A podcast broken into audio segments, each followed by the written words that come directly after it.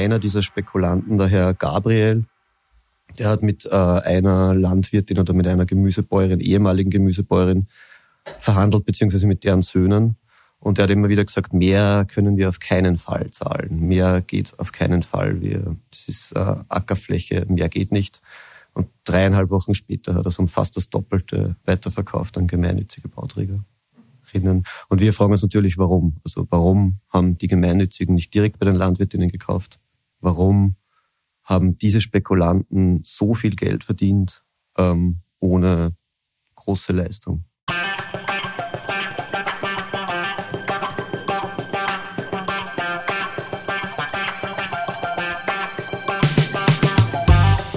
Herzlich willkommen bei Weitergedacht, der Podcast der WZ. Jede Woche präsentieren wir eine neue Geschichte, stellen eure Fragen und geben Einblicke in unser 320 Jahre altes Archiv.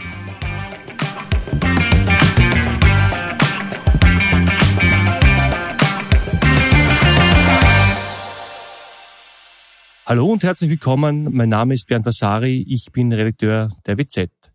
Heute geht es um gemeinnützige Bauträger, die im Wiener Stadtteil Essling Ackerflächen um insgesamt 47,2 Millionen Euro gekauft haben. Das wäre an sich kein ungewöhnlicher Vorgang. Die Stadt wächst, neuer Wohnraum ist dringend notwendig. Doch die Ackerflächen sind geschützt. Es ist für die Bauträger daher unmöglich, darauf Wohnbauten zu errichten. Wozu also der Kauf von Ackerflächen um aberwitzige Millionensummen? Sieht man sich die Geschichte genauer an, sieht man, dass die Bauträger aus dem Umfeld der ÖVP stammen genauso wie die Banken, bei denen sie die Kredite aufnahmen, um Millionensummen zu bezahlen. Ist das nur Zufall? Und wenn nicht, welcher Plan steckt dahinter? Über die Hintergründe zu dieser Geschichte erzählen meine beiden Kollegen Michael Ortner und Matthias Winterer, die heute bei mir zu Gast sind. Sie haben die Geschichte in Zusammenarbeit mit dem Falter aufgedeckt. Hallo Michael. Hallo Bernd. Hallo Matthias. Hallo Bernd. Das klingt alles reichlich äh, dubios. Vielleicht könnt ihr zu Beginn einen kurzen Überblick geben. Wer sind die Akteure? Wie haben sie die Geschäfte eingefädelt? Ähm, die Akteure dieses absurden Grundstückskaufes in Essling sind zu einem ähm, gemeinnützige Bauträger, die eigentlich dafür da sind, leistbare Wohnungen zu bauen. Ähm, zum anderen Spekulanten, Immobilienspekulanten, die ihnen die Gründe zu, wie wir finden, überteuerten Preisen verkauft haben. Und die dritten im Bunde sind ÖVP-nahe Banken, die die Kredite für diese Käufe vergaben und natürlich auch die Gemüsebauern, denen ursprünglich die Gründe gehörten. Mhm. Wer sind die Banken? Die Banken sind ähm, allen voran die Hypo Niederösterreich und die Erste Bank Sparkassen AG. Warum sind die ÖVP nah? Ähm, personelle Verflechtungen zur ÖVP, zur ÖVP sind ganz stark. Die Hypo ist, ist, ist die, die Landesbank des Landes Niederösterreich und äh, untersteht auf politischer Ebene der Landesregierung, der schwarz-blauen Landesregierung. Die erste Bank ist, ist traditionell eine ÖVP-Bank. Mhm. Und wer ist jetzt zu den Landwirten gegangen und hat die Grundstücke gekauft? Das war eine, eine, eine kleine Gruppe von, von Immobilienspekulanten, die drei Firmen gegründet haben, extra für den Kauf. Die heißen auch so wie die Straße. Also eine Firma heißt genauso wie die Straße, in der die, äh, die Geschäfte getätigt worden sind. Mm, sie hängen über ein Netzwerk von mm, Firmennetzwerk alle zusammen. Es ist, äh, sie sind, das ist ein bekannte Wiener Immobilienentwickler, genauso wie ehemalige Fußballspieler. Also die ÖVP-Bauträger haben die Grundstücke nicht direkt von den Landwirten gekauft. Sie haben die Grundstücke nicht direkt von den Landwirten gekauft. Die Grundstücke wurden kurz davor von diesen Spekulanten gekauft. Okay. Und dann zu einem weitaus höheren Preis, teilweise fast das Doppelte, an die Bauträger weiterverkauft. Der kürzeste Zeitraum dazwischen waren dreieinhalb Wochen. Okay. Ähm, diese kleine Gruppe von Spekulanten, du hast gemeint, ehemalige Fußballer, Anwälte, Juristen, wie kommen die dazu? Was haben die damit zu tun? Es ist so, dass diese Gründer in Essling ursprünglich ähm, waren das Gemüsebauern, die mhm. da Gemüse anbaut haben, Paprika, Tomaten, Salat. Aber in den letzten Jahren sind die finanziell in Probleme gekommen. Sie haben sie nicht mehr durchsetzen können durch äh, günstigere, größere Anbieter und haben der Reihe nach zugesperrt. Mhm. Das hat die, die, diese Spekulanten auf den Plan gerufen. Sie sind immer wieder gekommen und wollten diese Gründe kaufen. Und teilweise nach mehreren Versuchen haben die Gemüsebauern dann zugesagt und haben die Gründe verkauft. Und in wenigen Wochen haben die Spekulanten dann die Grundstücke um das Doppelte weiterverkauft, nämlich an die gemeinnützigen Bauträger. Genau. Ähm, wie ist das möglich? Wie das, wie das genau möglich ist, wissen wir nicht. Wir ähm, haben mit den, mit den, wollten mit den Spekulanten reden, die wollten nicht mit uns reden, haben wir keine Rückmeldung bekommen. Mhm.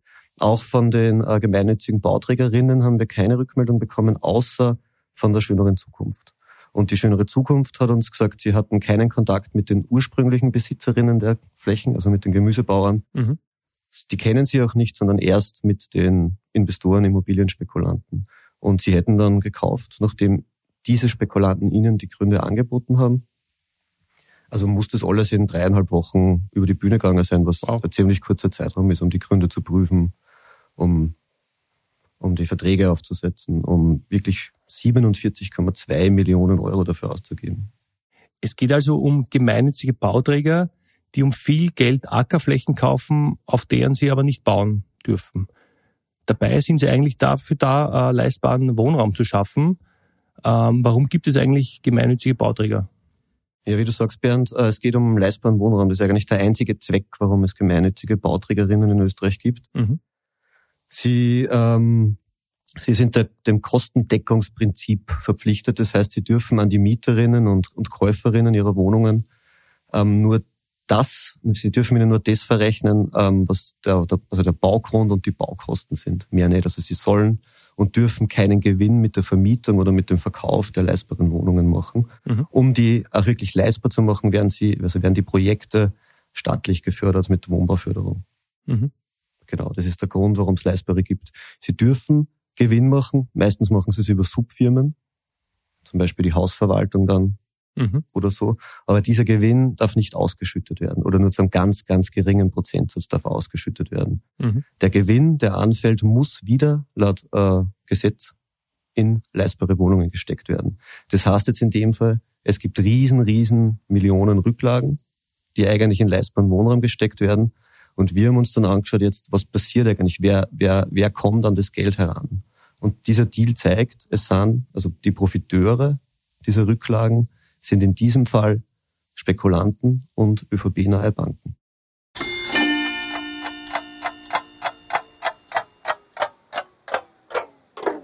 In den rasant wachsenden Städten Österreich-Ungarns kam es sehr bald zu engen und miserablen Wohnverhältnissen. Zur Förderung des Baus von leistbaren Wohnungen durch gemeinnützige Bauvereinigungen gründet die Regierung am 22. Dezember 1910 den Wohnungsfürsorgefonds. Einen Tag davor berichtet darüber die Wiener Zeitung in ihrer Beilage der Wiener Abendpost auf Seite 2. Der vor kurzer Zeit in Wien abgehaltene Wohnungskongress hat die Aufmerksamkeit auf die Wohnungsgesetzgebung und auf die Wohnungsfürsorge gelenkt.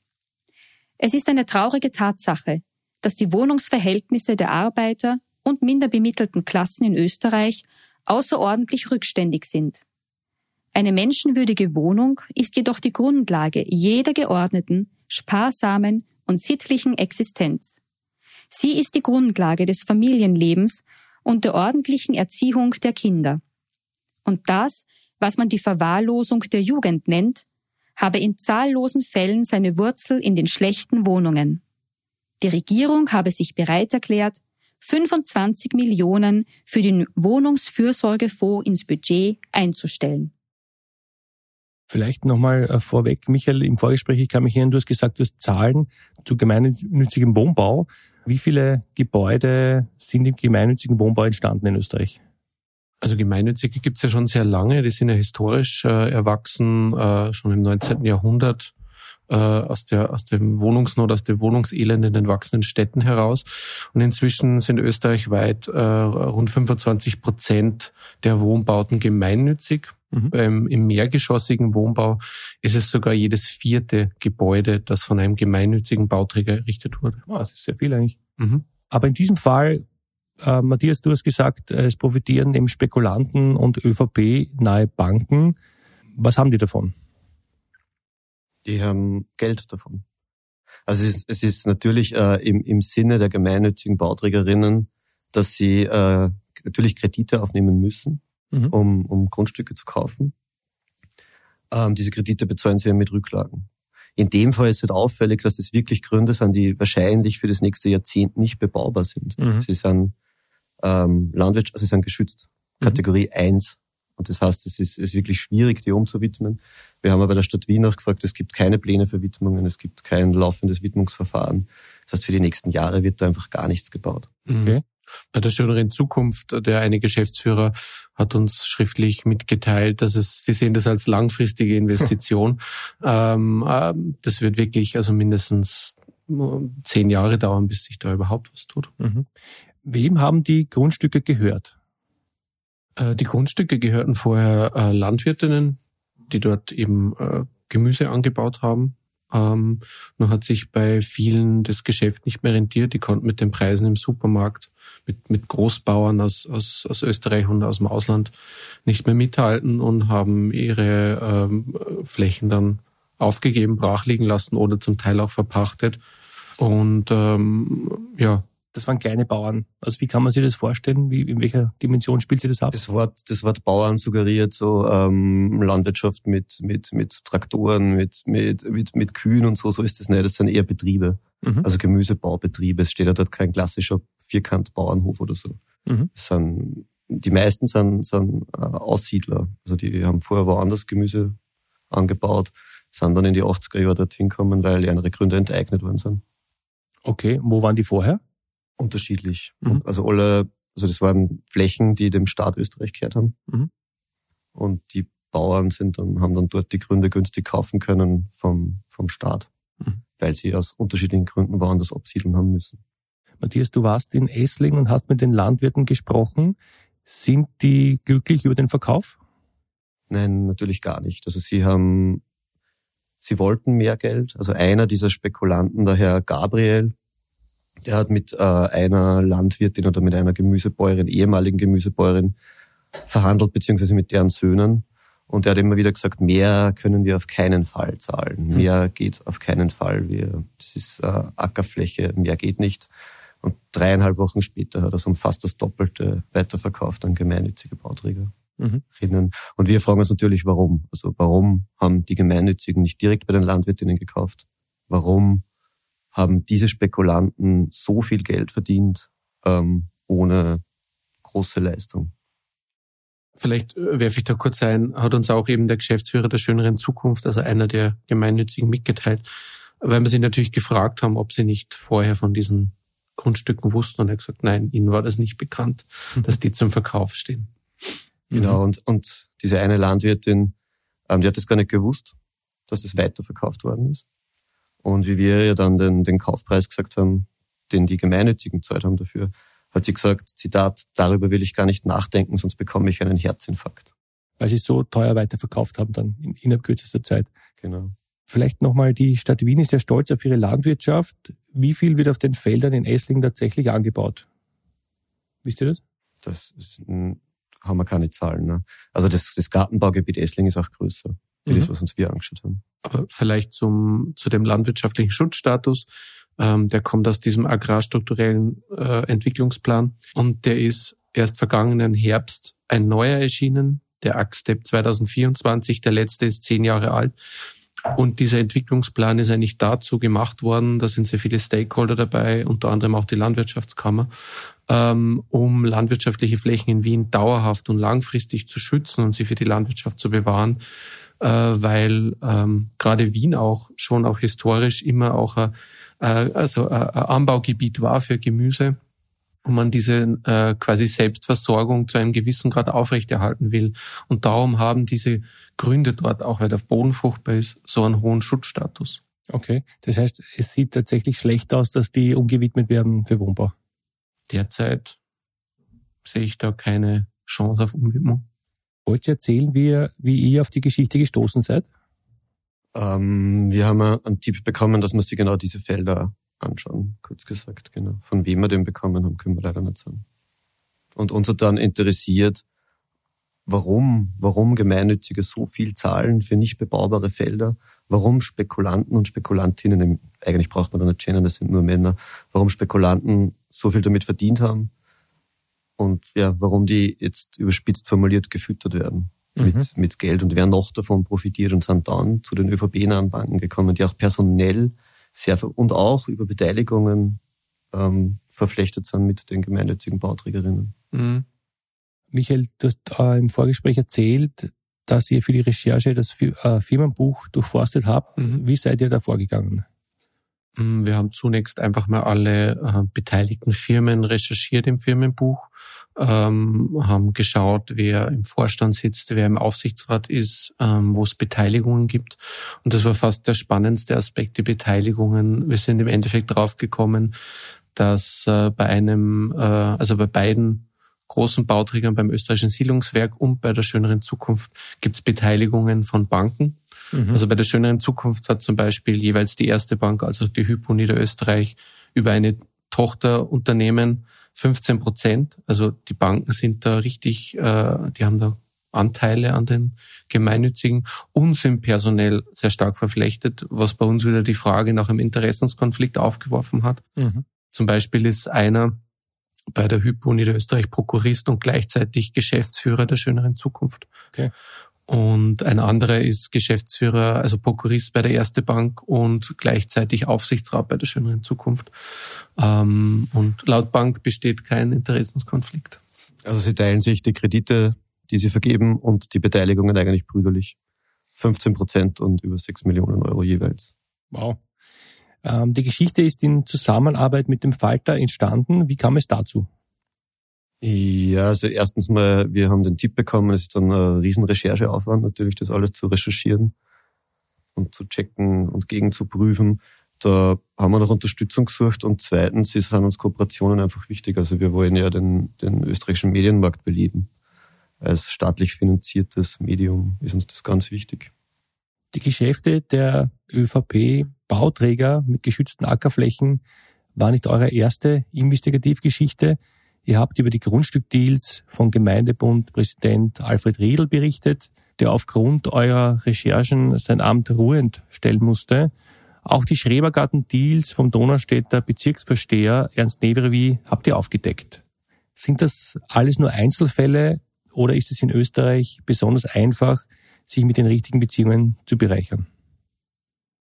Also von Einzelfällen kann man bei weitem nicht mehr sprechen. Ich glaube, mhm. es ist leider durchaus gang und gäbe, dass, dass Bürgermeisterinnen und Bürgermeister da schneller vielleicht hineinrutschen, hier etwas zu tun, was man vielleicht unter dem Begriff Korruption zusammenfassen kann. Ich will da nicht die ganze Berufsgruppe in ein schlechtes mhm. Licht rücken. Es sind sicher ganz tolle und, und es gibt super Bürgermeister. Aber ich glaube, die Strukturen verleiten vielleicht schon dazu, hier bei Widmungen nicht so genau hinzuschauen, hier nicht offen zu legen, dass man selbst profitiert von Widmungen. Also unser Postfach ist voll mit, mit. Tipps von weiteren Bürgermeisterinnen und Bürgermeistern. Okay, also auf neue, neue Geschichten dürfen wir gespannt ja. sein. Aber was müsste passieren, damit diese Grundstückdeals, bei denen vor allem in die eigene Tasche gewirtschaftet wird, verhindert werden? Also grundsätzlich, wenn man jetzt eine Gemeinde nimmt, einen Bürgermeister, die ja quasi die Widmungskompetenz haben auf dieser kleinsten Ebene, ähm, da müsste man hier sehr viel stärker kontrollieren, äh, um Missbrauch und und ähm, und äh, quasi möglichen Amtsmissbrauch entgegenzuwirken. Ähm, Beispiel Bürgermeister hat ein Grundstück, er hat eine Mehrheit im Gemeinderat, er widmet es ihm um, plötzlich ist der Acker das Doppelte oder Dreifache wert. Ähm, das ist nur ein Beispiel, das es wahrscheinlich sehr häufig gibt. Ähm, und da müsste man einfach stärker kontrollieren. Da müsste auch, äh, müssten die jeweiligen Bundesländer stärker drauf schauen.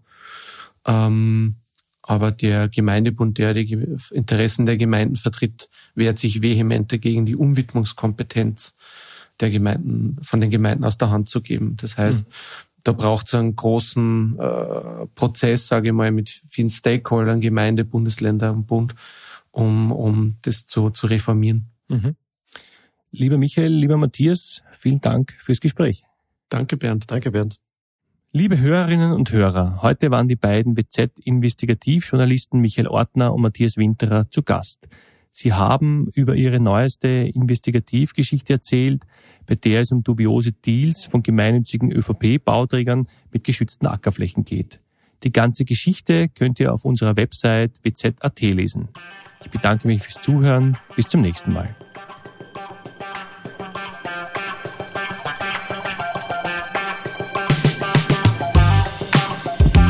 Das war die heutige Folge von Weitergedacht, der Podcast der WZ. Wenn sie euch gefallen hat, folgt uns auf Instagram oder TikTok und schaut auf unserer Website wz.at vorbei. Unseren Podcast könnt ihr auf Spotify, Apple, Google und anderen Plattformen kostenlos abonnieren. Habt ihr Vorschläge für unsere nächsten Folgen? Dann schickt uns eine Sprachnachricht über WhatsApp. Die Nummer lautet 0664 834 8344.